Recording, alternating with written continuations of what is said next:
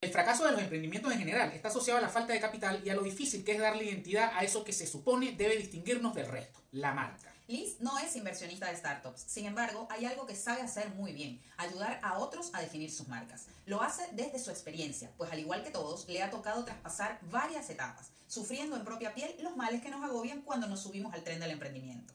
Liz acompaña emprendimientos desde sus primeros pasos, ayudando a definir ese rasgo tan difícil llamado identidad y escoltando técnica y emocionalmente durante todo el parto. El día de hoy nos llega de nuevo un capítulo cargado de frases y conocimientos, de quien no ha menoscabado esfuerzos para enseñar desde lo más profundo con toda la honestidad que le ha enseñado sus propias experiencias. Con Liz conversaremos sobre diseño, marca, herramientas, redes sociales y un poquito más. No te lo pierdas.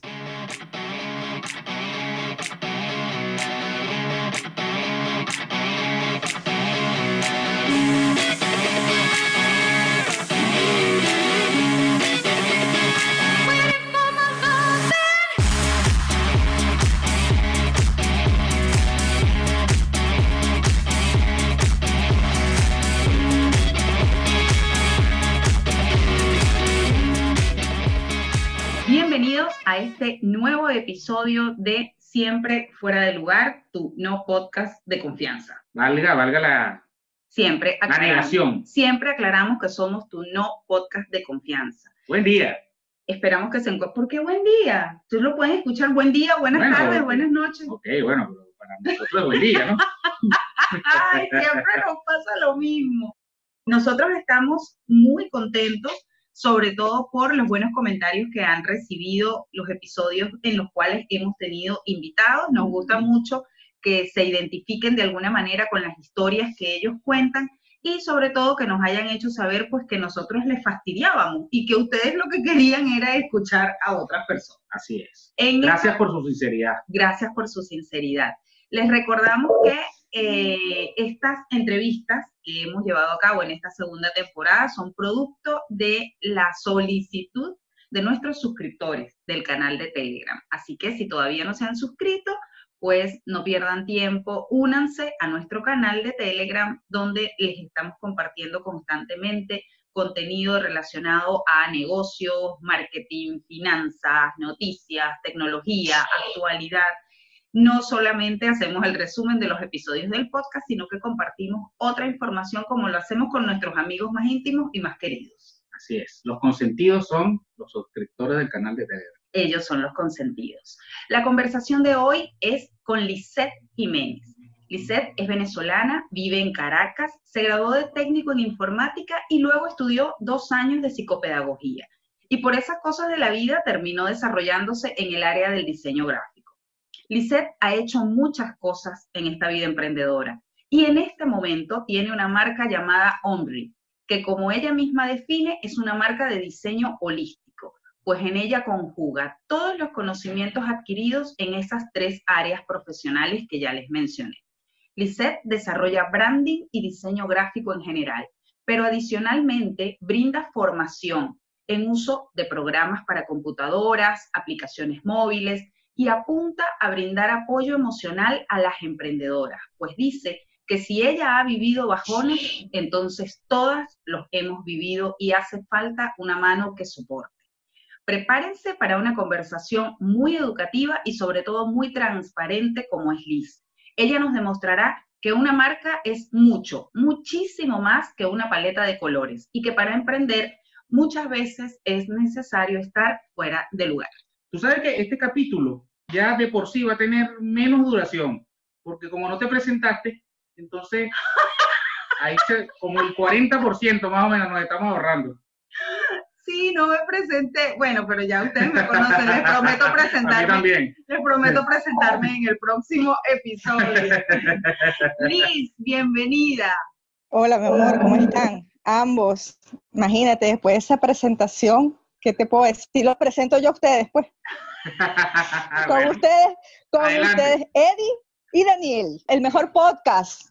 eso. Liz va a ser nuestra presentadora oficial. Así es.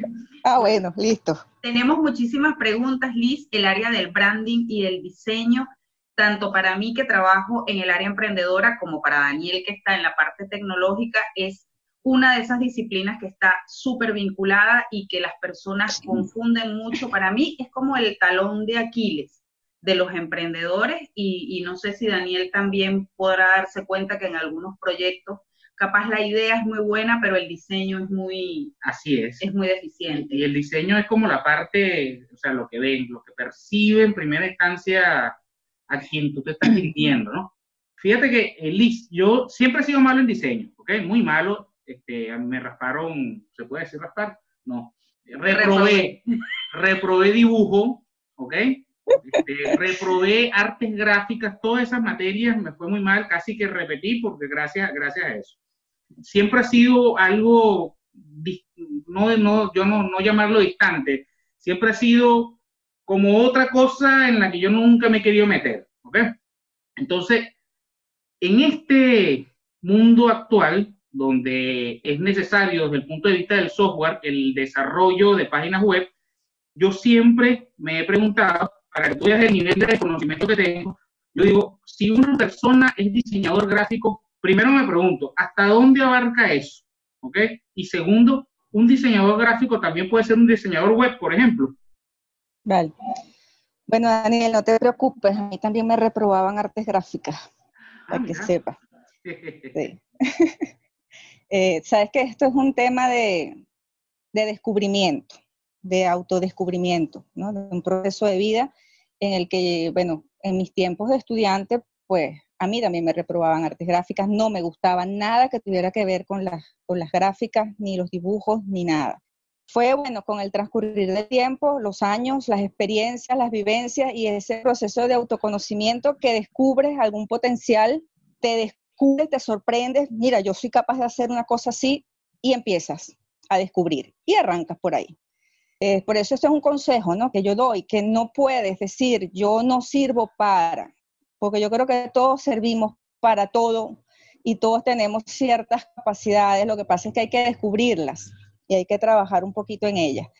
Pero bueno, en tema que me estás preguntando, ¿cuánto abarca? Mira, el diseño en general lo abarca todo. Todo es diseño, todo está diseñado. Todo surge de una idea, de una creatividad. El diseño gráfico abarca todo lo que tenga que ver con la combinación de texto, una imagen, una composición. Eso es diseño gráfico. El simple hecho de saber cómo distribuir, cómo maquetar, cómo organizar en el espacio un contenido, sea el que sea. Así que bueno, yo creo que el diseño gráfico está en todo. Y si un diseñador puede ser diseñador web, por supuesto, claro que puede ser un diseñador web. Eh, digamos que el, el, diseño gráfico tiene diferentes ramas. Puedes especializarte en una de ellas, ¿ok? O puedes abarcarlas todas si lo quieres hacer, ¿no? Por ejemplo, cuando yo empecé, antes de ser Omri, ya yo desde hace, desde el 2007, estaba trabajando con artes gráficas y yo abarcaba todo. Cuando comienzo con Omri en las redes sociales, quise abarcarlo todo y me di cuenta que ¿no? No se puede, o sea, es muy difícil tratar de ofrecer todo a todos y eso no, no funciona. Entonces hay que especializarse en algo, aunque puedas hacer todo y ofrecerle luego todo a tu cliente, ¿no? Pero el, punto principal tiene que ser un elemento. Y en mi caso me gusta el branding, y entonces yo empecé a dedicarme al branding. Pero sí, puedes, a cualquier otra rama. Puede ser, mira, dice el diseño visual de marca, puede ser diseño web, puede ser diseño editorial, que también me parece espectacular esa parte de lo que es la, creación de un libro, todo lo que es este impreso, infoproductos, libros, catálogos, todo ese tipo de cosas, ¿no? Este está el diseño publicitario, que ya va más dirigido a lo que es la parte este, publicitaria como tal de la marca, que es diferente al tema del branding.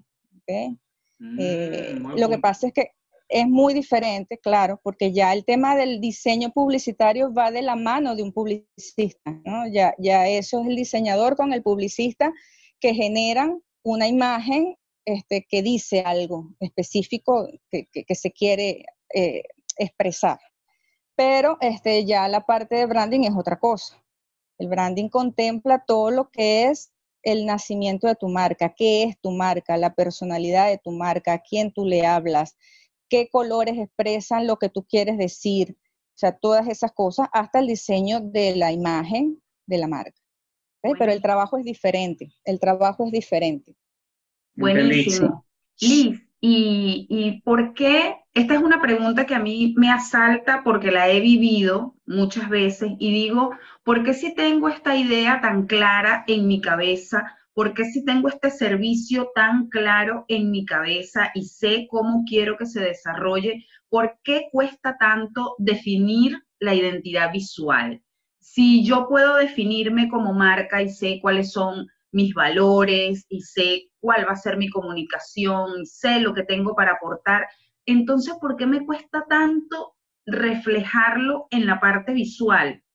Esta es una pregunta complicada para ti y para mí, porque a mí también me cuesta, o sea, yo no sé qué en casa de herrero cuchillo de palo, ¿no? Porque es difícil eh, manejar la parte subjetiva y emocional, ¿no?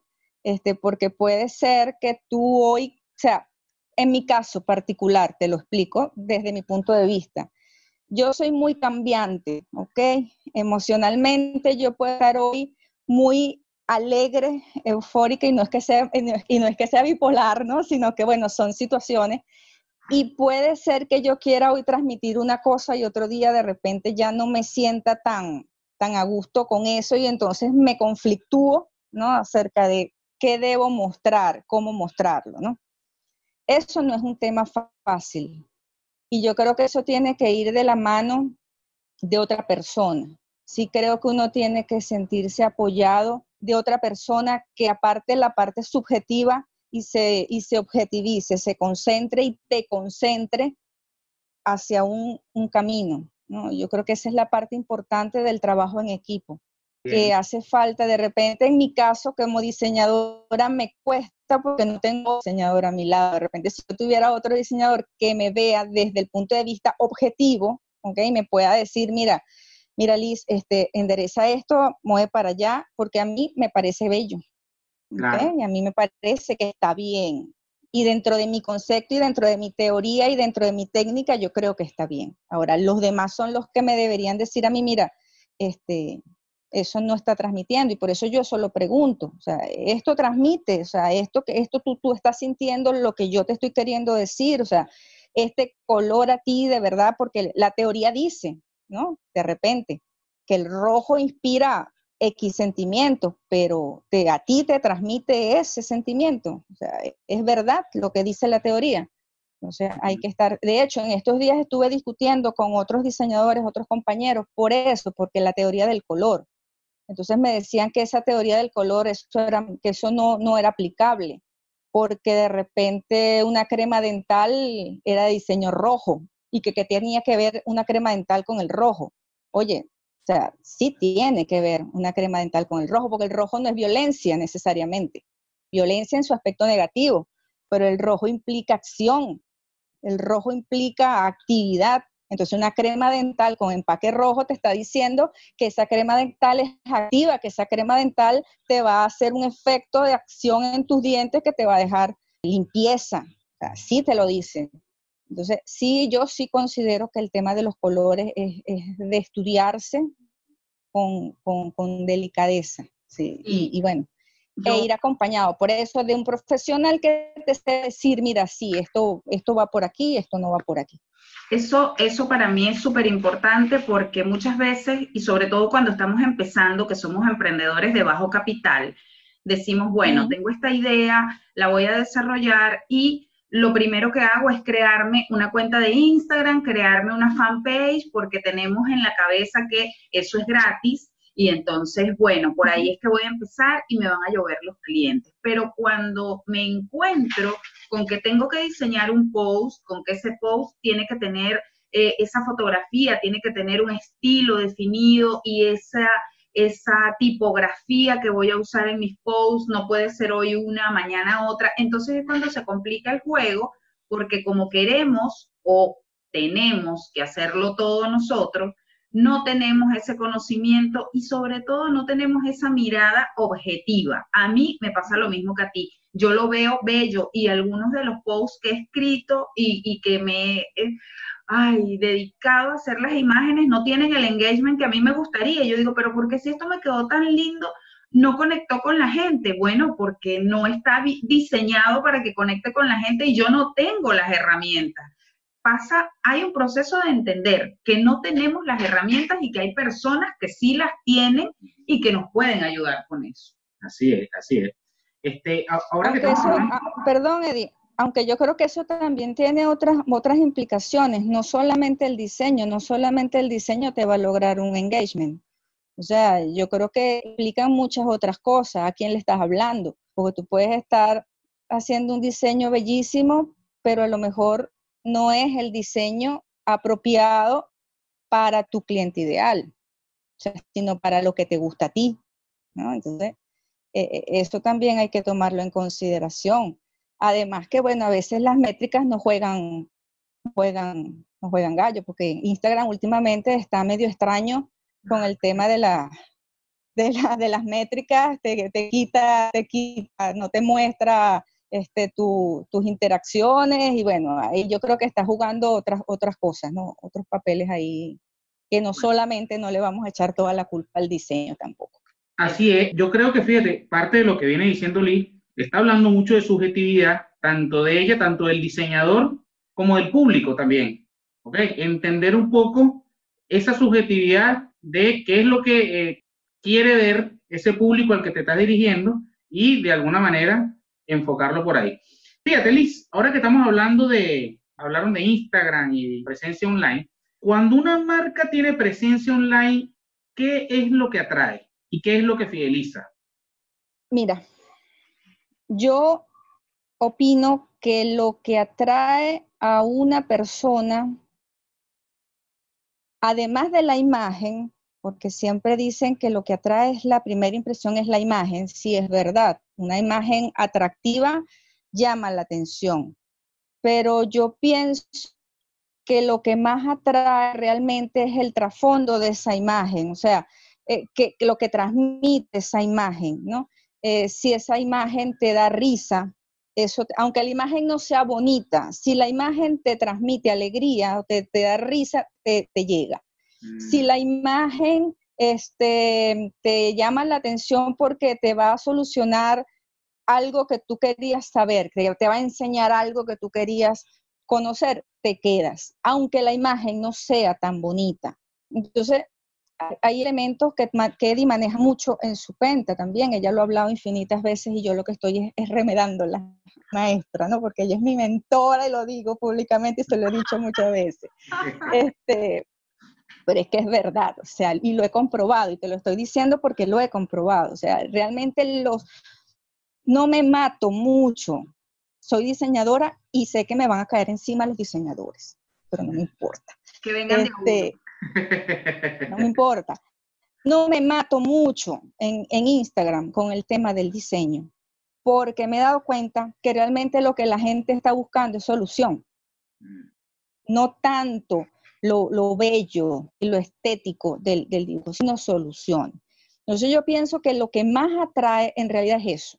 Y lo que fideliza, bueno, lo que fideliza es la humanidad, lo que fideliza es tu contacto, lo que viene detrás de todo eso. O sea, si tú atraes a, miles de seguidores y les das una patada por, privado, no les respondes, no, no les das tu WhatsApp, no les haces una llamada telefónica, no les resuelves un problema, no les tienes un gesto amable y cordial, pues obviamente que no vas a fidelizar a nadie. Entonces yo creo que lo que fideliza es la humanidad. Así es, yo coincido plenamente con eso y lo hemos hablado muchas veces con Liz. Liz fue la diseñadora de mi primer logo de mi marca personal. Ella, bueno, Liz y yo nos conocemos desde hace mucho tiempo, con Daniel también nos conocemos desde hace mucho tiempo. Y eh, cuando me llegó el momento, estuve muchos años sin logo, estuve dos años sin logo porque yo decía, voy a tener un logo en el momento en que sienta que mi marca está madura para tener un logo.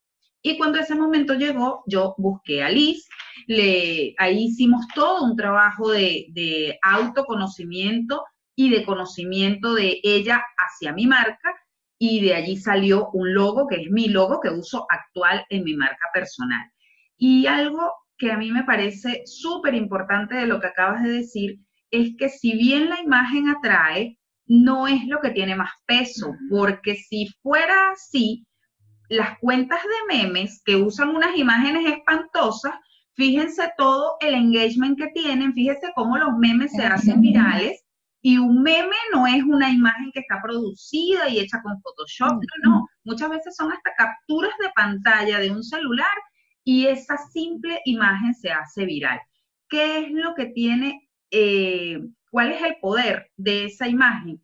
Que esa imagen me da risa, que esa imagen me saca del, momento en el que estoy y me lleva a otro lugar, que es lo que estoy buscando en las redes sociales, distraerme, olvidarme, y la imagen lo logró. Entonces, cuando hay una conexión entre la imagen y el propósito de esa cuenta o el propósito de mi marca, allí es cuando el diseño funciona, pero es complicado hacer ese match, Liz.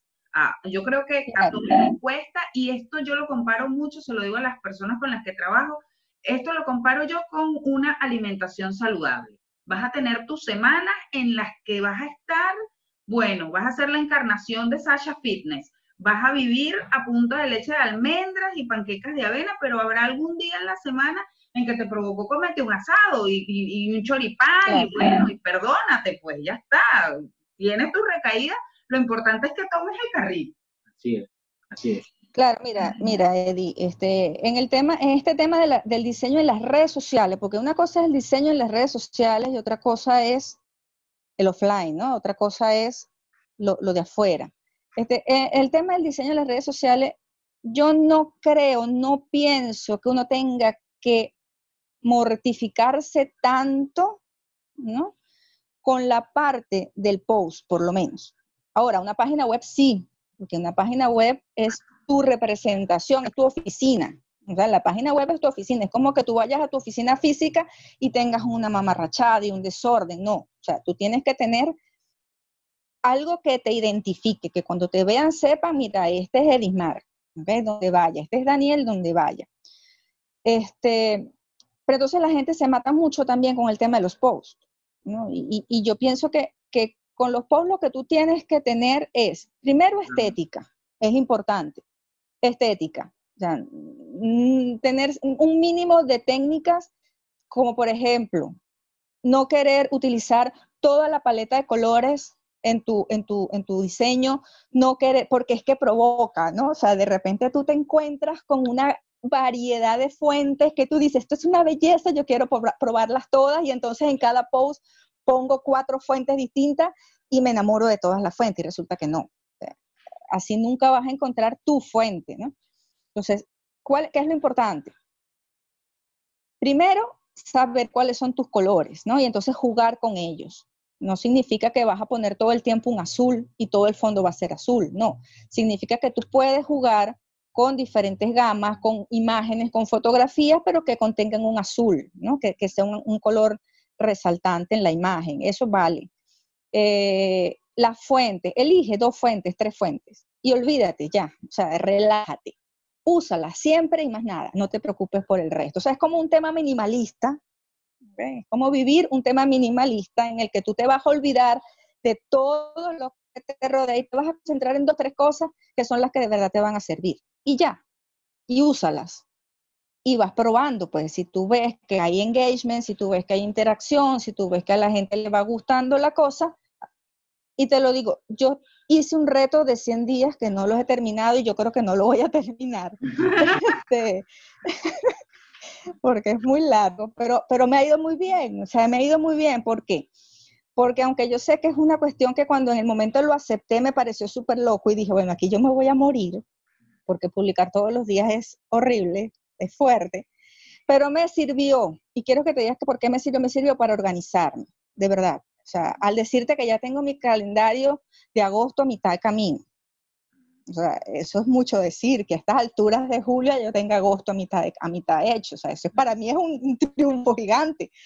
Este, pero me sirvió para organizarme, para obligarme, y me sirvió para eso, para ser minimalista en el tema del diseño. O sea, yo dije, yo no puedo, si quiero publicar todos los días, es imposible que yo me dedique a hacer un diseño a todo tren diario.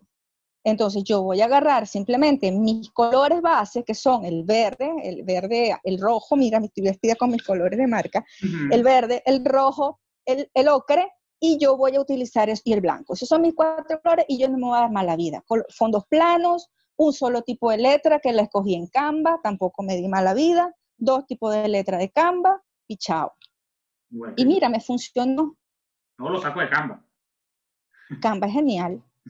soy diseñadora, pero tengo que decir que Canva es lo mejor que hay ahorita, de verdad que es muy, muy bueno. Eh, para sacarte la pata del barro, para hacer cosas sencillas, para cosas muy puntuales, está muy bien. Ahora, si quieres algo elaborado, pues obviamente no, pero, pero, pero está muy bien, está muy bien.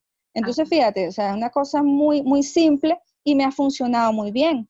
Y aunque yo no le doy mucha importancia a la cantidad de seguidores, pero mira, en mes y medio subí casi 400 seguidores, que para mm. mí eso es súper importante. Para mí eso es súper, súper importante. Yo estaba en 300 y pico y ya voy llegando a 800. O sea, en mes y medio para mí eso es una maravilla. Súper, importante. Ese resultado lo, lo obtuviste justamente con el reto de los 100 días, o sea, por la necesidad de publicar todos los días que te llevó a buscar los colores de tu marca, buscar...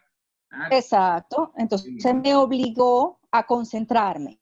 ¿okay? Eso me obligó a centrarme. O sea, me puse las gringolas, me olvidé del resto del, del, mundo de las distracciones y me concentré y dije, bueno, yo voy a trabajar en esto, de esta forma, un solo tipo de letra, un color base, unas imágenes, este, tal, organicé qué es lo que quiero publicar, este, siguiendo los consejos también de, de Eddie, que lo dicen, este, concéntrate en lo que quieres publicar, yo elegí cuatro líneas y yo me salgo de esas cuatro líneas y listo, o sea, y mira, me funcionó, de verdad, porque claro, una cosa es ser diseñador y otra cosa es ser especialista en marketing o en storytelling, o sea, yo no lo soy, entonces de repente eso, todo eso se mezcla y todo eso este, te enreda la vida.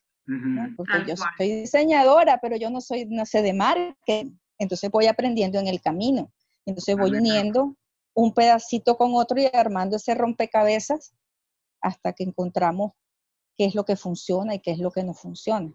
Fíjate, escuchar a Liz decir eso me motiva, porque, o sea, si le pasa a Liz... ¿ah? Claro, lo que pasa es que el proceso de, construcción de marca, yo tampoco soy especialista en branding, yo soy especialista en comunicación, pero el proceso de construcción de una marca, lo primero que necesita es que nosotros aceptemos que nuestra marca está viva y que nuestra marca va a cambiar y que si yo tengo un calendario de publicaciones que hice con algunos posts que son los que yo quiero comunicar en ese mes, pero en el medio ocurre algo, mi marca está viva, tiene que adaptarse. Les pongo un ejemplo muy sencillo.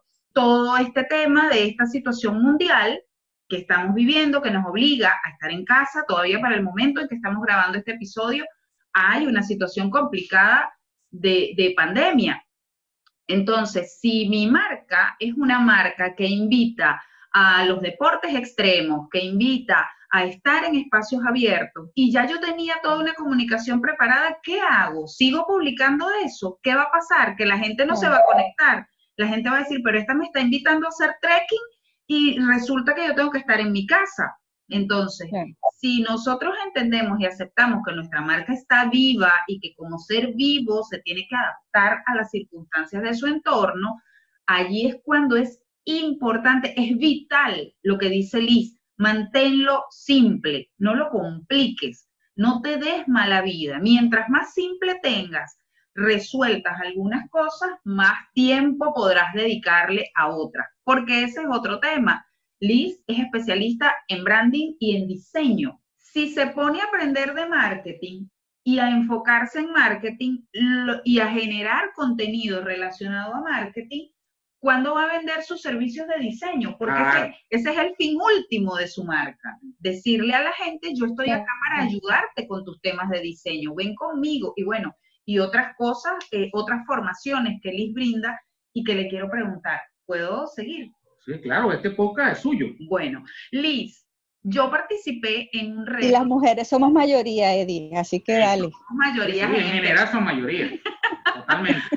yo participé en un reto de edición de video para celular con Liz. Fue un reto gratuito, espero que lo repita y vamos a darle chance en este podcast por si ella tiene pensado repetirlo. Fue un reto de edición de video con una herramienta. Hoy en día hay muchísimas herramientas gratuitas de pago, algunas que son gratuitas y tienen una versión pro. Liz hizo, diseñó un reto de eh, cortos días, fue un reto cortito, para aprender a editar videos con una herramienta desde el celular. Y a mí me encantó, descubrí esa herramienta de otra manera porque yo usaba una herramienta diferente, pero lo que quiero saber de este reto es qué tan importante es el video hoy en día en la comunicación de una marca, Liz, porque si tú desarrollaste ese reto fue por algo. Súper importante, o sea, lo que estaba diciendo Daniel antes, voy a, antes de responderte, voy a, retomar lo que está diciendo. El tema es que el diseño en redes sociales es muy diferente a lo que es el diseño offline.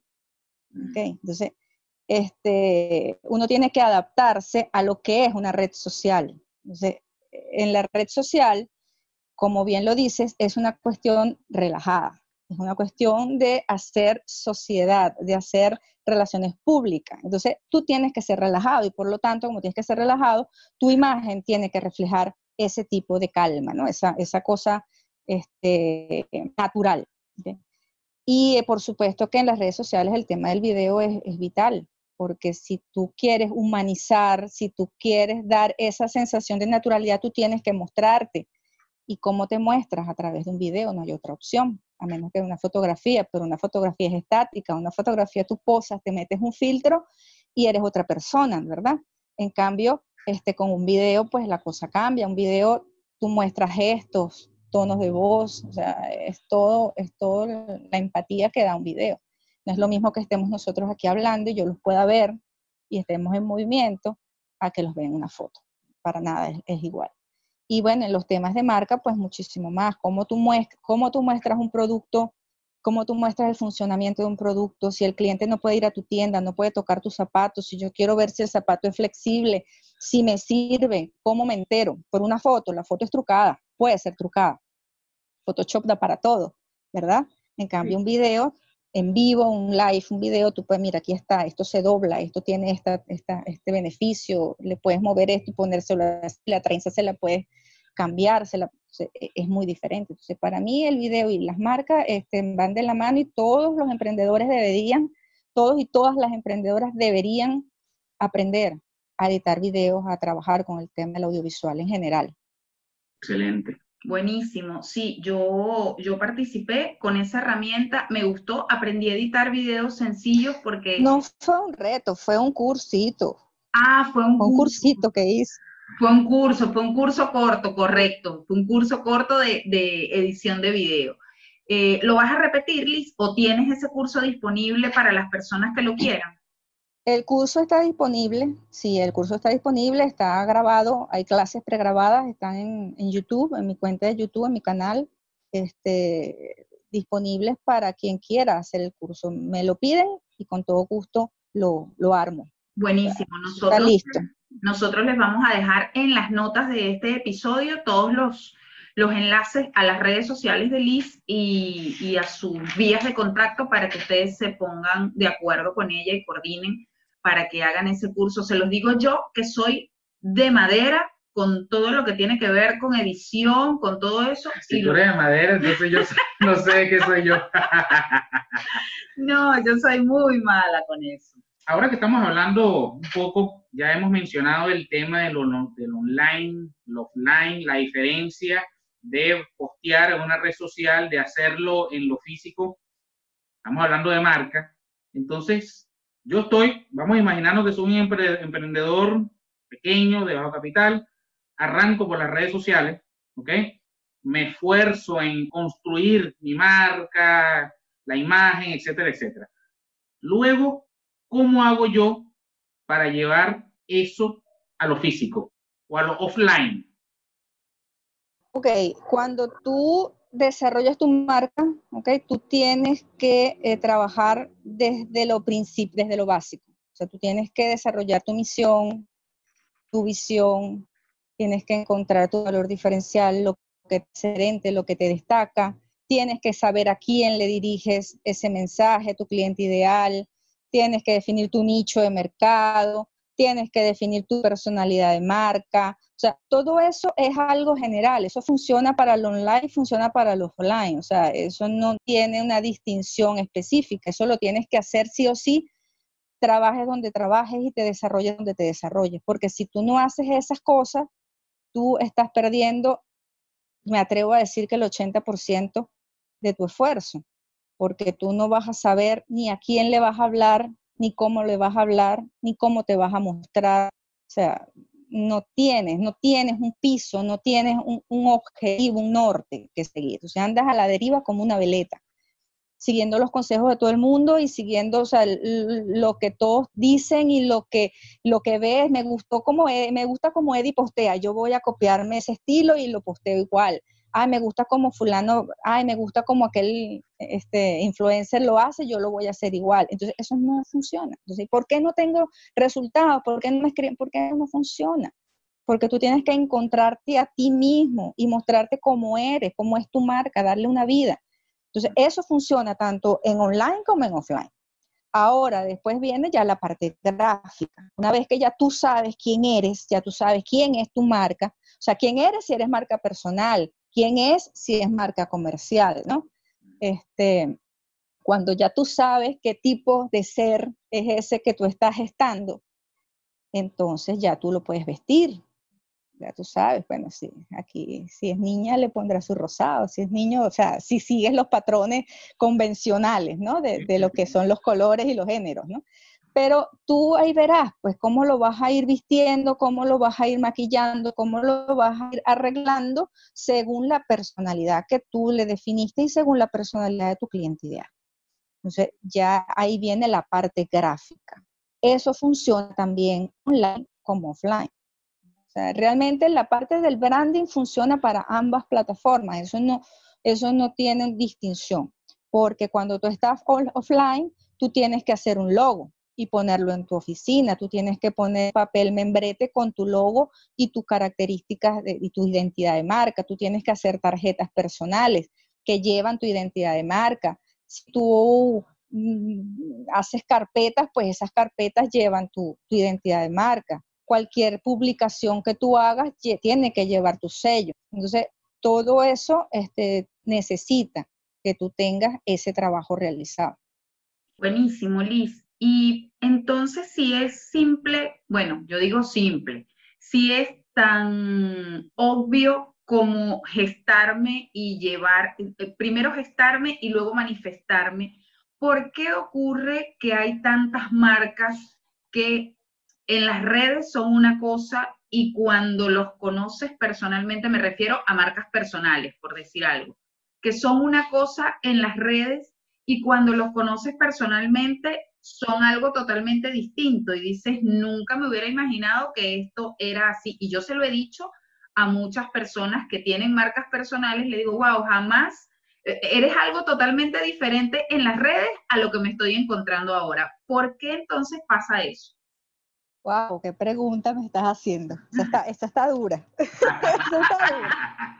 Esta está fuera de lugar. Esta está fuera de lugar. Bueno, mira, yo pienso que puede parecer obvio, Edismar, que, la gente sepa que, tienes que gestar ese ser, ¿no? Pero puede parecer obvio, pero no es obvio.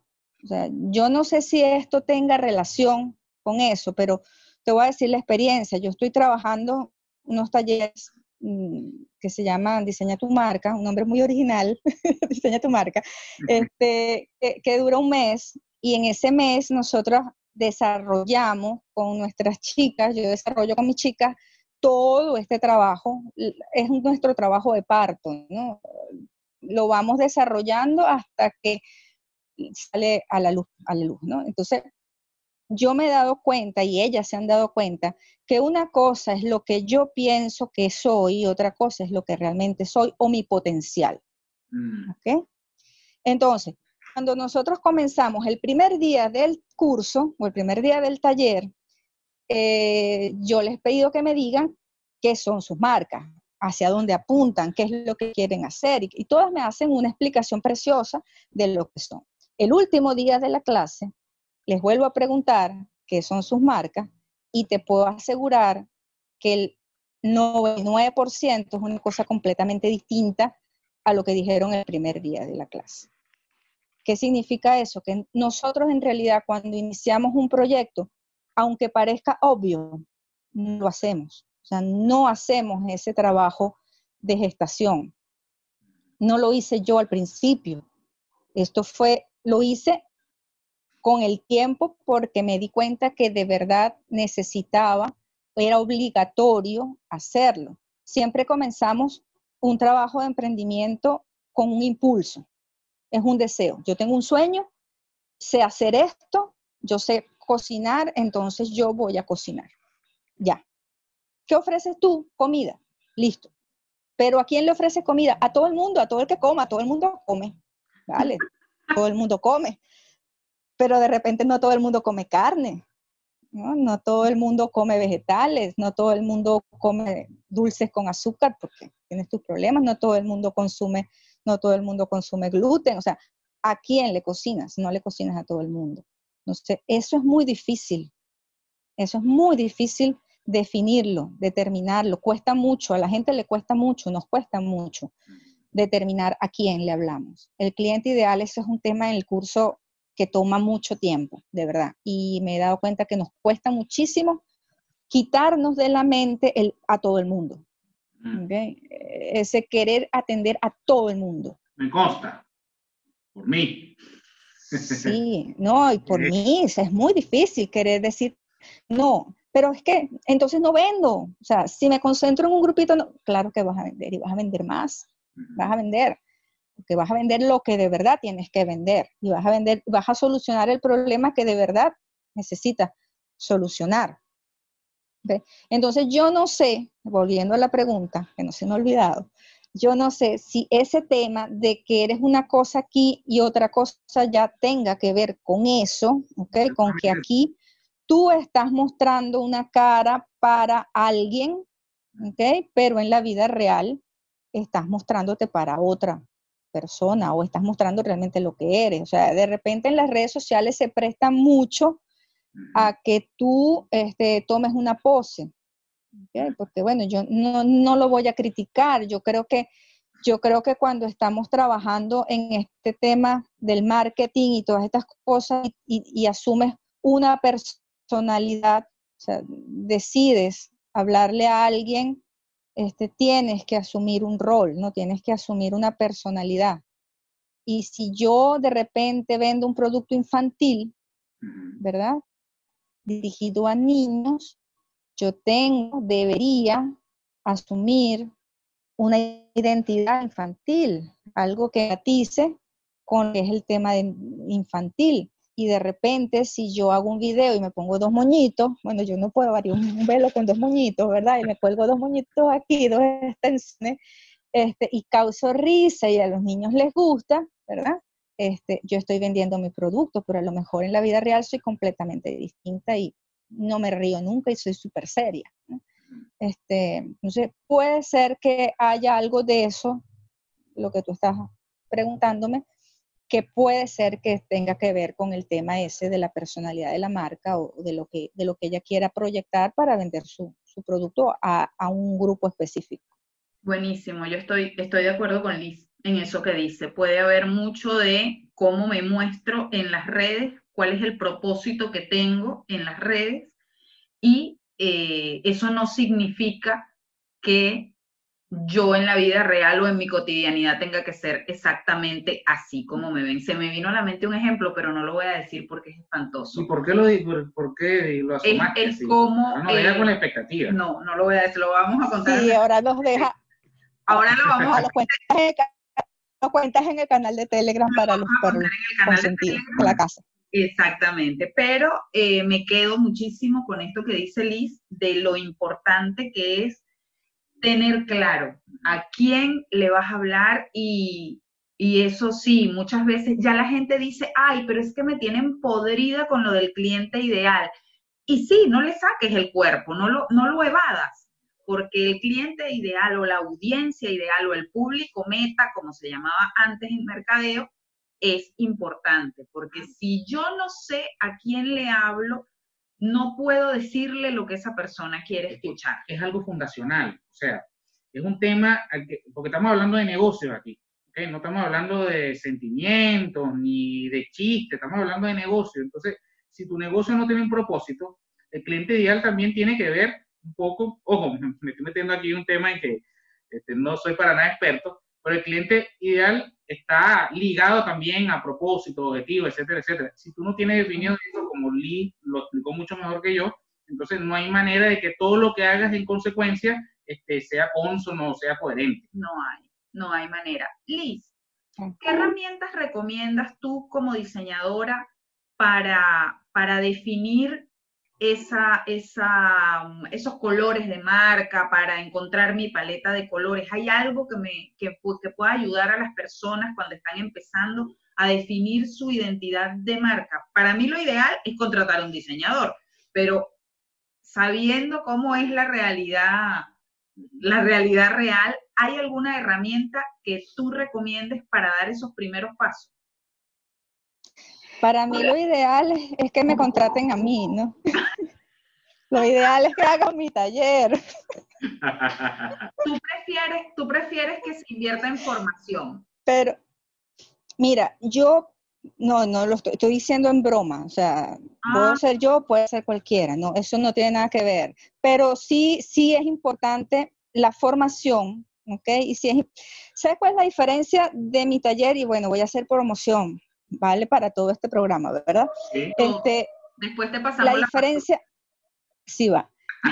Eh, lo importante y la diferencia es que si yo contrato a un diseñador de modo exclusivo, o sea, para que me diseñe mi marca, el diseñador te va a hacer un cuestionario, ¿verdad? Donde te va a hacer un montón de preguntas para que tú le digas más o menos cuál es tu idea, quién eres, a todo ese trabajo, en un cuestionario que es una cuestión bastante fría, ¿no? O sea, si es online, más frío todavía, puedes una llamada telefónica, unas preguntas puntuales, yo me hago una idea y yo te desarrollo una marca, ¿verdad?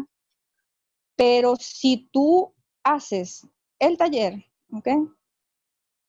Tú vas a aprender a hacer tu marca. O sea, tú vas a recibir una formación donde tú vas a entender cuál es el proceso de elaboración de una marca que te va a servir después si tú quieres desarrollar otra marca, porque a lo mejor esa no la quisiste hacer, sino que quieres cambiar o quieres expandir y quieres hacer otra cosa más adelante, ya tú sabes cuál es el proceso que tienes que seguir.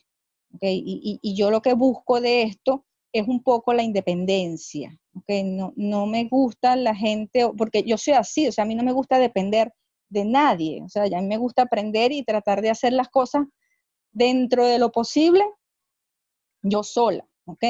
Eh, no digo que sea lo correcto, ni digo que eso sea la forma, eso es lo que a mí me, gusta y yo siento que las, las, emprendedoras tienen que apuntar hacia la libertad, ¿no? Hacia la independencia, ¿no? Real. Y entonces no es casarte, no es casarte con alguien por obligación y necesidad, sino que te cases con alguien porque te gusta lo que hace y porque te sirve lo que esa persona te ofrece. Entonces, esa es la diferencia entre este taller y el trabajo eh, normal de un diseñador. Entonces, ¿qué herramientas? Si tú no quieres contratar, vamos a suponer que no puedes hacer el taller porque, bueno, no estás en las condiciones, no puedes, lo que sea, entonces, bueno, sí hay herramientas, claro puedes elegir una paleta de colores con herramientas muy puntuales. Este, bueno, te puedo buscar aquí. Eh, yo tengo varios posts donde tengo la computadora aquí al lado. Buenísimo. Donde yo tengo varios posts publicados donde he recomendado diferentes herramientas. De hecho, hay una que, que es exclusivamente para paletas de colores. Y allí ustedes pueden eh, diseñar los colores, pero claro, esos van a ser las paletas de colores que te gusta a ti. ¿Ok? Ahí vas a diseñar una paleta de colores que te gusta. La herramienta lo que te permite es este, combinar colores de acuerdo al círculo cromático, los colores que sean análogos, que sean complementarios, los que combinen entre sí. La herramienta te va diciendo cuáles son y tú eliges la combinación que más te guste, pero esa es la que te gusta a ti. No significa que esa sea la paleta que identifique realmente a tu marca. Pero bueno, pero para arrancar vale. Para arrancar vale. Luego en el camino se va enderezando la, carga. No significa tampoco que esa tenga que ser una paleta exclusiva fija de por vida hasta que la empresa se, se, acabe, no. O sea, tú puedes ir con el tiempo eh, cambiando tus colores, refinando tu logo, o sea, tú puedes ir perfeccionando eso con el tiempo. Yo no consigo aquí ahorita el, post, pero vamos a, ustedes lo pueden poner allí, yo les, se los mando, ustedes lo colocan allí como, como un adicional ahí en, la descripción. Nosotros les vamos a dejar en las, en las notas de este episodio eh, el enlace directo a ese post donde hablas de las herramientas que nos pueden ayudar a, a crear un primer pantallazo de lo que queremos que sean nuestros colores de marca. Yo voy a ser bastante enfática con esto que voy a decir, porque Liz lo dijo, pero me parece que hay que reforzarlo todavía un poco más. Eh, es importante al menos conocer, al menos tener una formación básica de cómo definir mi marca. No solo porque me va a dar independencia, y es una independencia de acción y es una independencia económica también, porque si estoy atado a un diseñador, ese diseñador tengo que pagarle por sus servicios, ¿no? Pero, pero más allá de eso, lo que me permite a mí como emprendedora una vez que hago un taller que me ayuda a definir mi marca, es poder decirle a ese profesional que quiero contratar, mira, yo quiero que apuntemos hacia acá, porque esto es lo que yo sé que es mi marca, porque ya lo construí, porque ya lo trabajé y lo que necesito de ti es esto, esto y esto. Es mucho más sencillo, es un proceso mucho más fluido y ustedes sé que capaz a algunos no les va a gustar, pero ustedes siempre van a tener el control, porque yo he pagado por trabajos de diseño donde no son ni la remota idea de lo que yo tenía en mi cabeza. Y eso es por yo no saber expresar lo que quería que ese diseñador hiciera. Muy bien. Entonces, eh, fíjate tú, Eri, fíjate tú, tengo tiempo para contar un... Sí, claro que sí, sí, tiene tiempo. Ah, bueno, qué chévere. Este, hay una persona, una, amiga que está haciendo el taller conmigo. Este, esa persona eh, para mí es un ejemplo porque primero es un adulto mayor, es una persona ya jubilada, ella es profesora, fue profesora de la Universidad Central de Venezuela, este, y ella, bueno, se encuentra jubilada, se encuentra sin hacer nada y decide que ella necesita, pues, ella es una mujer activa y quiere hacer algo y quiere brindar su conocimiento. Entonces, cuando ella viene a mí, primero viene con mucho miedo y me dice, mira, yo no conozco de redes sociales, yo nunca he estado en redes sociales, o sea, mis redes sociales personales, pues. Yo no sé, me voy a enfrentar a gente joven, me voy a enfrentar a gente que conoce y maneja las redes sociales mucho mejor que yo. Ese fue su primer temor. Después me dice, bueno, yo lo que quiero hacer es brindar asesoría metodológica para tesistas. Ok.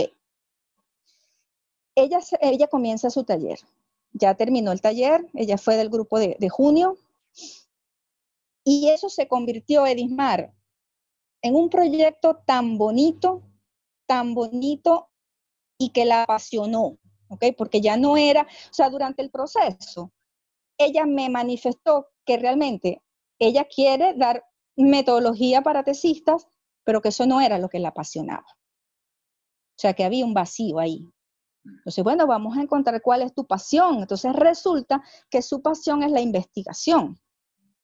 Entonces, a ella le apasiona de repente que tú, Edismar, le digas, mira, ella se llama Luisa, si me está escuchando, ella sabe que estoy hablando de ella.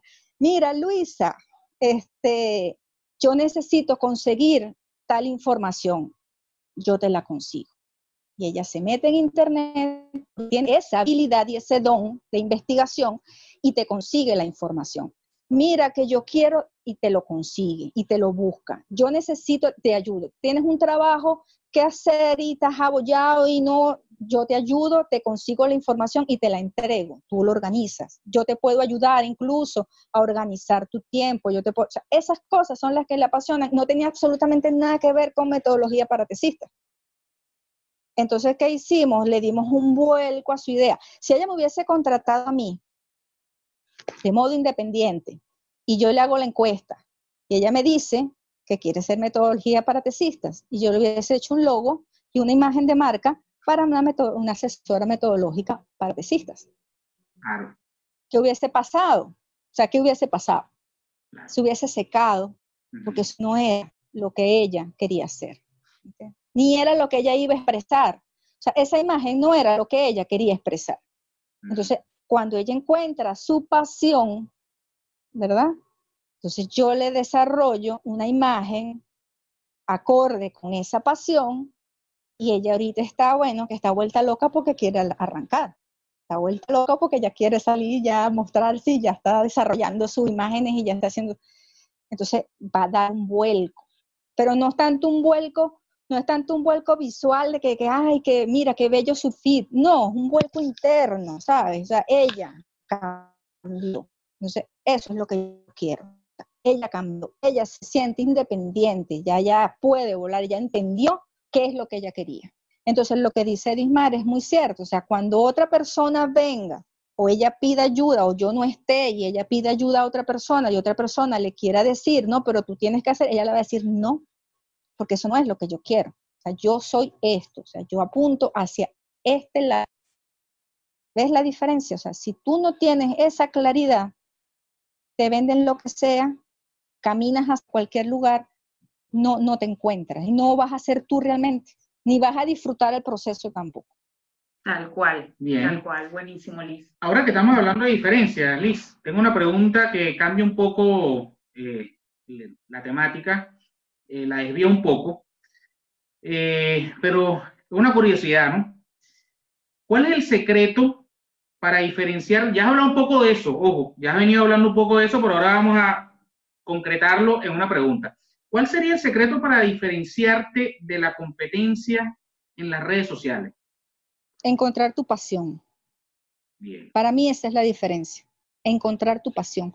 Cuando tú encuentras lo que te apasiona en lo que tú estás haciendo, o cuando tú haces lo que te apasiona, pero a lo mejor lo que estás haciendo no es lo que te apasiona, aunque juegue, aunque suene a, trabalenguas, ¿no? Pero cuando tú encuentras tu pasión y haces lo que de verdad te apasiona, ya, ya eso automáticamente marca la diferencia. Es ah. una cosa natural. Yo creo que no tienes que hacer nada, no tienes que poner pose, no tienes que simular, ¿no? Ya es un asunto natural totalmente. Así es, lo dijo mejor que nosotros, el primero que lo dijo fue Eduardo Galeano, cuando dijo que todos tenemos un fueguito dentro y cada fueguito alumbra diferente. Así que esa, cuando, cuando nos encontramos con lo que somos verdaderamente y desarrollamos lo que vinimos a desarrollar de esa manera que nos es tan personal, allí dejamos de, de parecernos a los demás. Pero bueno, las redes como que nos quieren como que salgamos como, como chorizos, como salchichas todos en serie y no funciona. porque es un producto, las redes nos, nos estandarizan. Así es. Bien. Este... estamos llegando ya al final de esta entrevista. Eh, ya nos Qué lástima, porque estaba muy sabrosa. Ay, sí, estaba buenísima. muy buena está. Eh, ya nos has contado un poco de cómo ha evolucionado tu marca en los últimos años, de cómo fueron esos inicios para ti dónde estás ahora, en qué momento de tu marca estás, qué es lo que estás haciendo aparte de estas formaciones, esto está, este curso que no sé, cuéntanos un poco más si es un curso mensual, en qué momento de tu marca estás en este momento. Sí, este curso para mí es el curso más importante que tengo y es el que por el que más me, enfoco, en el que más me enfoco y al que más me dedico porque pienso que es lo más importante que alguien puede hacer si estás deseando iniciar un proceso de, emprendimiento. Y mm, es un curso mensual, dura 30 días. Eh, en esos 30 días trabajamos todo lo que ya te mencioné, hasta que desde el nacimiento, desde la misión de eso, hasta tu imagen ya gráfica en redes sociales, o sea, completamente todo el trabajo hecho. De allí, de ese taller, de ese curso, bueno, la verdad es que no sé ni qué nombre darle, Eddie. O sea, no sé si es un workshop, no sé si es un taller, un curso, porque es que no es un curso, es un curso, es que no es un curso, es un trabajo. O sea, realmente es un trabajo en conjunto, ¿okay? donde yo sí es verdad te enseño cosas, pero no es el objetivo principal, no es un trabajo conjunto en el que la mitad del taller trabaja eh, la otra persona y la otra mitad del taller la trabajo yo más fuerte cuando entramos ya en la parte gráfica, ¿no? Entonces, el hecho es que durante esos 30 días, al, al, final de ese curso, tú tienes que salir de allí entendiendo cuál es tu marca, entendiendo tu propósito, conociendo tu pasión, tu objetivo y con una imagen gráfica que sepas utilizar, porque esa es otra cosa. Tú puedes tener una imagen gráfica y no la sabes usar. Y yo te puedo decir, tu logo es azul y tú me montas el logo sobre un fondo verde, por ejemplo. O sea, no lo sabes utilizar, ¿ves? O sea, o tú, o sea, no haces nada teniendo una imagen gráfica si no sabes darle una utilidad práctica a eso. Entonces, aquí vas a ir sabiendo cómo vas a combinar esos colores, de qué forma tú vas estéticamente a organizar eso, cómo tú te vas a mostrar en la red social, yo te puedo hacer las plantillas, te hago una muestra de plantilla, tampoco es que te voy a decir, esta es la plantilla.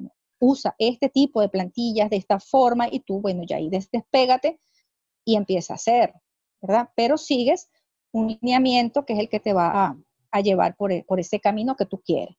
Este, ese es mi objetivo principal en este momento porque de verdad que he visto que, que, ha sido de mucha utilidad, por lo menos las chicas que han, que han hecho esto este mes, dentro de poco, voy a empezar a mostrar en mi cuenta los resultados y les voy a poner allí quiénes son, voy a mostrar los logos hemos hecho, las imágenes que hemos hecho para que vean cómo fue el resultado de junio. Y ya el lunes comienza el de julio. Este, bueno, gracias a Dios este, ha habido receptividad. Son grupos de cinco personas, máximo seis personas. Eh, y bueno, el lunes comienzo otro, gracias a Dios. Tengo tres chicas de, tengo tres chicas de Venezuela, tengo dos de México y tengo una que está en Turquía, que es venezolana, pero está viviendo en Turquía. Y, y bueno, vamos a ver cómo nos va con este nuevo grupo, que seguro que va a estar súper bueno, porque los, los proyectos son, mira, una belleza. Todos, casi todos, la, la, mitad de los proyectos son orientados hacia la salud, hacia la salud emocional, hacia la parte este, em, de salud natural. Eso me, me encanta, son temas que a mí me encantan y la otra parte, bueno, ya son más formaciones y otras cosas, pero chévere. ¿Qué otras cosas? Bueno, ¿qué, qué otras cosas apunto? el tema de formación, sé que a mí me apasiona dar clases, lo mío es, es, enseñar, ¿no? Eso, eso es un tema que a mí me, me mueve. Entonces yo estoy, bueno, organizando cursos y claro, de, de de estos talleres surgen muchas dudas, muchas inquietudes. Entonces, ellas mismas me dicen, mira, yo necesito saber utilizar WhatsApp Business, entonces estoy preparando una formación, el uso del WhatsApp Business este, en las redes, una formación de Telegram, aunque de ahí le voy a, utilizar de repente Daniel y yo nos podemos juntar ahí para hacer un taller, un buen taller de, del uso de Telegram, que es súper importantísimo. Claro que sí. Este, eh, y bueno, por otro lado, estoy creando mi comunidad, que eso también es algo importantísimo en este tema, en este trabajo, este, ir formando comunidad. Y tengo mi grupo de WhatsApp, donde ya somos 30 personas y todas han sido chicas. Hay 20, somos 28 mujeres y dos hombres. Este, que ellos han estado trabajando conmigo desde que comencé y, bueno, ahí vamos, compartiendo información, bueno, un poco de charla, un poco de drenaje, este, pero también mucha nutrición entre todos. Eso es buenísimo, nos parece buenísimo. Esto, bueno, ya estamos llegando al final de este episodio. ¿Qué hemos hablado, ¿qué hemos hablado hoy? Bueno, hoy hemos hablado de varias cosas. Sí. Tengo esto dividido entre un resumen y hay otra cosa que es lo mejor que lo estoy dando para el final. Muy bien. Estamos en el punto de hasta dónde abarca el diseño gráfico. Es una combinación de texto, de imagen, distribución, organización en el espacio de un contenido. ¿ok? Eso vendría siendo el diseño gráfico. El diseño de marcas abarca web, abarca editorial, abarca lo publicitario, abarca el branding también. El branding contempla tu marca desde el nacimiento hasta la imagen.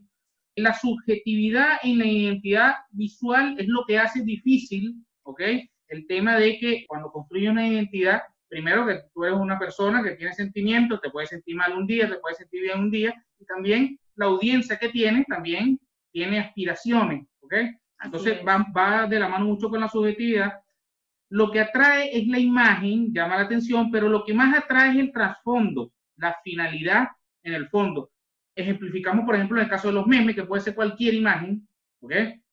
Pero si el trasfondo es que te rías, si te hace reír, tú te enganchas con la imagen. Incluso también eso influye en lo profesional. Yo me he enganchado de imágenes muy feas, pero que me están explicando algo que de pronto nadie me lo ha explicado y digo, ta, me quedo aquí. ¿Ok? Entonces, tiene que ver más con el trasfondo que con la imagen en sí. Para los posts, ¿qué necesitamos? Bueno, algo, algo estético, un mínimo de técnicas, no tantos colores, ¿ok? Eh, hay que encontrar esos colores, unos cuatro. Debemos elegir unas dos, tres fuentes. En el caso de las redes sociales, las redes sociales son relajadas, son calmas, son para hacer relaciones, eso le baja un poco la intensidad. En cuanto al video, el video es sumamente importante, no dijo Lee, porque el video humaniza, el video humaniza, porque hay gestos, hay tonos de voz, etcétera, etcétera. Debemos eh, trabajar desde lo básico siempre, ¿ok? La marca, eso implica tener una visión, una visión, un cliente ideal, un nicho de mercado, entre otras cosas. Eso es lo que nos va a permitir ser coherente incluso en el pase del online al offline o viceversa. ¿Ok? Y una comparación interesante entre contratar los servicios de un diseñador versus la formación. En el caso del diseñador, es bueno, el diseñador intenta recoger de ti cuáles son tus aspiraciones, te hace un cuestionario frío, una comunicación fría, ¿ok? Para desarrollar algo. En cambio, en la formación se entiende el proceso de elaboración de la marca y queda, ¿ok? Incluso si tú quieres desarrollar otra marca más adelante, puedes utilizar las mismas técnicas, las mismas metodologías, ¿ok? Así es. Liz nos recomienda algunas herramientas en su post de eh, cuenta de Instagram, que se lo vamos a estar mostrando. Y Liz tiene unas frases muy interesantes. Creo que está en la entrevista donde anotaba más frases. Muy bien. Y la tengo marcada. Todos servimos para todo. ¿Ok? Debemos dejar de decir yo no sirvo para y darnos la oportunidad de explorar si realmente somos tan malos en eso como creemos que somos. Así es. La gente busca soluciones. La gente no busca lo estético. La gente busca que le solucionen algo. ¿Ok? Lo que fideliza es la humanidad. Tal cual. ¿Ok? Eh, una cosa es lo que yo pienso que soy y otra es la que realmente soy. ¿Ok? Entonces, ¿Cómo me ven los demás? ¿Cómo me ven los demás? ¿Ok? Los emprendimientos arrancan por un impulso. Sí. ¿Ok? Luego ese impulso hay que canalizarlo. Así es. Para diferenciarnos de nuestra competencia, tenemos básico encontrar nuestra pasión. Encontrar nuestra pasión. Bueno, este es un resumen que el señor D hace de todas las entrevistas. Él va tomando nota de Maravilla, vale.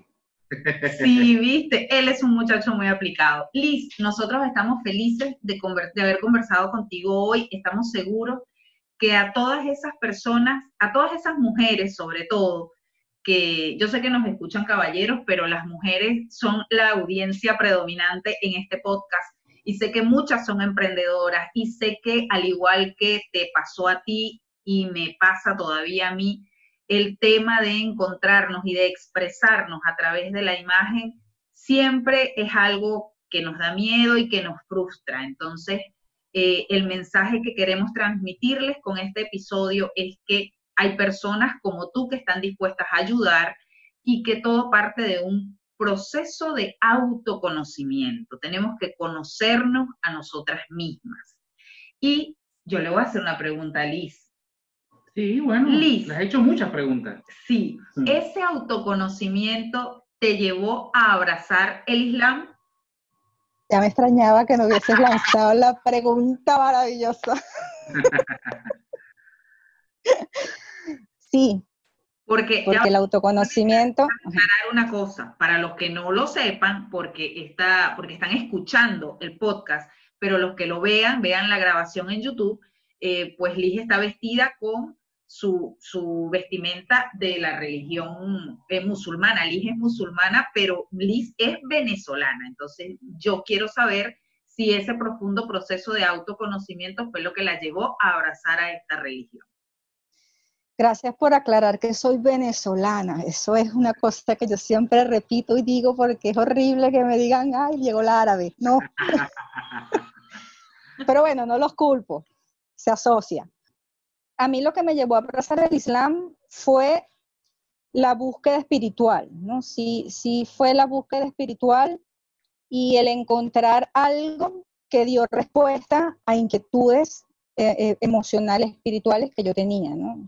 que, dio respuesta lógica a, ciertos conceptos y a ciertas mm, dogmas con los que yo no, mi mente no, no, encajaba, ¿no? Entonces, cuando yo consigo algo que lógicamente, primero que me, que me hace pensar, o sea, que me incita a pensar, que me incita a investigar, que me incita a, aumentar mi conocimiento, porque esa es una obligación islámica, ¿ok? Es, obligación de un musulmán adquirir el conocimiento desde, desde que nace hasta que muere.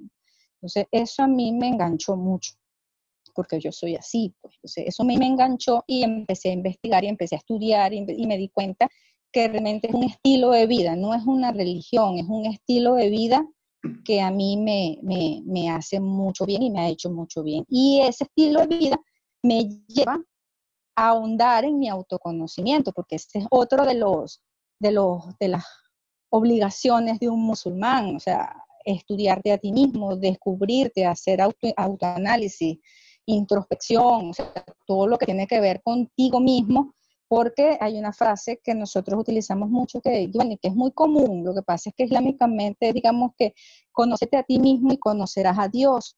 Eso es así, o sea, mientras tú más te concentras en ti mismo, en tu creación, en lo que tú eres, tanto física como espiritualmente, te conectas con la divinidad, te conectas con eso que, que nosotros creemos que fue, que es nuestro creador.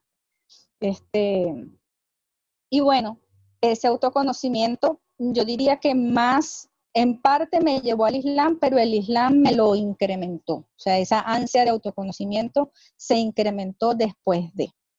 Y bueno. Genial. Bueno, quería, quería, saber eso. Yo siempre, tú sabes cómo soy yo que soy. Todo lo quieres saber. Todo lo quiero saber. Liz, estamos llegando ya, nos vamos a despedir y a todos nuestros invitados, ¿qué les pedimos a nuestros invitados? Les pedimos una recomendación, ¿okay? puede ser una, una recomendación libre, puede ser una película, puede ser algo de estilo de vida, puede ser una serie, puede ser una canción, puede ser un libro, una cualquier cosa, una práctica. Algo que a ti te haya funcionado en tu vida, que te haya ayudado, que desde que lo conociste digas, wow, esto eh, me ha sumado a mi vida y bueno, lo quieras compartir con nuestra audiencia. Nosotros somos eh, amorosos con nuestra audiencia porque ellos son muy fieles con nosotros. Aunque no nos merecemos tanto amor, ellos están ahí y nos aman y son consecuentes. Entonces les pedimos este pequeño regalo de nuestros invitados para ellos. Bueno, sabes que mm, tanto como libro, película, serie, favoritas no, porque yo no, no tengo favoritos, ¿sabes? Yo no tengo nada favorito, porque yo no tengo nada favorito porque yo siempre siento que voy a encontrar algo mejor después. O sea, no, no tengo esas cosas, ¿no? Pero si hay algo que sí pudiera yo recomendar y que creo que es importante. De hecho, ayer publiqué algo de eso en mi cuenta y es el tema de, la, de cultivar la paciencia. Eso, eso yo creo que es un consejo muy importante para todas las emprendedoras, ¿no? El tema de cultivar la paciencia ¿Y cómo cultivamos la paciencia? Bueno, hay ejercicios interesantes para eso, o sea, eh, pero que tiene que ver con cambios en tu estilo de vida, tiene que ver con más centrarte en ti, más escucharte, más meditar, respirar, respirar profundo, respiración abdominal, no respiración torácica. Hinchas el, el abdomen y botas. Eso te relaja, eso reduce la, el cortisol y entonces este, reduce la producción de cortisol y te relaja, te tranquiliza. Este, eso es una muy buena práctica. Yo creo que en este mundo del emprendimiento vivimos acelerados. vivimos estresados, que si no se me va a dar, que si la pandemia me frenó los proyectos, que si no puedo este, aceptar que esta situación está pasando, entonces nos, nos alteramos. Entonces, una es esa, ¿no? Relajar, hacer prácticas de relajación, de respiración, este, y entender que todo tiene un proceso y que todo, todo tiene una razón de ser y todo es lo que tiene que ser para ti en ese momento. Todo lo que ocurre es bueno para ti en ese momento. Eso no hay la menor duda. no lo ves en el momento, lo ves después. Cuando miras hacia atrás te das cuenta, mira, lo que me pasó me enseñó esto. Lo que me pasó, sea bueno, sea malo, me enseñó a vivir de una forma mejor. Nos está pasando con esta experiencia de la pandemia. Estamos aprendiendo muchos a vivir de una forma mejor, más sana, más, más con nosotros mismos más familiar, rescatar muchas cosas que, de repente la dinámica de la vida nos ha apartado. Entonces, ese es un consejo, eso es lo de cultivar la paciencia. Y, y la formación. Aprovecha tu tiempo en cosas útiles. Aprovecha tu tiempo en formarte, en prepararte, en desarrollarte. Este, que todo lo que aprendas es útil, todo, absolutamente todo, porque tú no sabes si mañana eso te va a hacer bien, te va a ser útil para algo. Así que yo creo que cualquier formación es importante. Y bueno, este, qué más que agradecerles a ustedes la invitación inmerecida, porque yo se lo dije a Dismar cuando me invitó, yo dije, bueno, no sé, hay tantos diseñadores buenísimos en las redes, hay tanta gente súper, uff, este, no sé, no me siento como este, digna de, de, de ser invitada hacia plan, pero chévere. Este, gracias a Dios todo se da porque tiene que ser así. Y, yo les estoy sumamente agradecido y feliz porque yo veo que ustedes van evolucionando y van evolucionando y lo hacen juntos. Y eso para mí es una experiencia y un, No, ustedes son un ejemplo, un ejemplo a seguir por la constancia, por la, por la integridad siempre, ¿no? Y por, y por la capacidad. Ustedes van innovando y van haciendo y no se paran así tengan dificultades, para mí eso me parece que es maravilloso y yo los felicito y los quiero muchísimo. Gracias. Muchísimo, todo lo mejor del mundo. Nosotros realmente queremos muchísimo. Sí, vamos a despedir este episodio. Muchísimas gracias a ustedes por eh, escucharnos. Les vamos a dejar en las notas del episodio todos los enlaces para que puedan ubicar a Liz, para que puedan conversar con ella, para que puedan saber acerca de sus servicios, acerca de sus talleres y para que sencillamente conversen con ella, le pregunten cosas. A Liz le encanta conversar, ya lo pudieron notar y bueno. Eh, de verdad que no se van a arrepentir de cultivar una amistad con esta persona tan maravillosa. A nosotros nos pueden seguir en nuestra cuenta de Instagram. Podcast fuera de lugar. Esto siempre lo dice Daniel porque yo nunca sé. Porque es complicado. Eh. Es, una cosa muy... No sé por qué lo hicimos así. No sé, nos complicamos. Manténlo simple y nos complicamos. Y si se unen a nuestro canal de Telegram. Fuera de lugar podcast. Fuera de lugar podcast se van a enterar no solo del ejemplo que iba a colocar en este episodio, que después no lo dije porque me pareció un poco fuerte, sino que les vamos a compartir otra información relacionada con branding, diseño, que también les va a ser útil al momento de pasar por este proceso de construcción de su marca. Así es, en nuestro Instagram TV, eh, uno de los primeros video tutoriales explica cómo descargar Telegram y cómo suscribirte a cualquier canal, a cualquier canal, perdón, incluyendo el nuestro. Muchísimas gracias por escucharnos y nos escuchamos o nos vemos en el próximo episodio. Chao, chao. Gracias, chao, chao.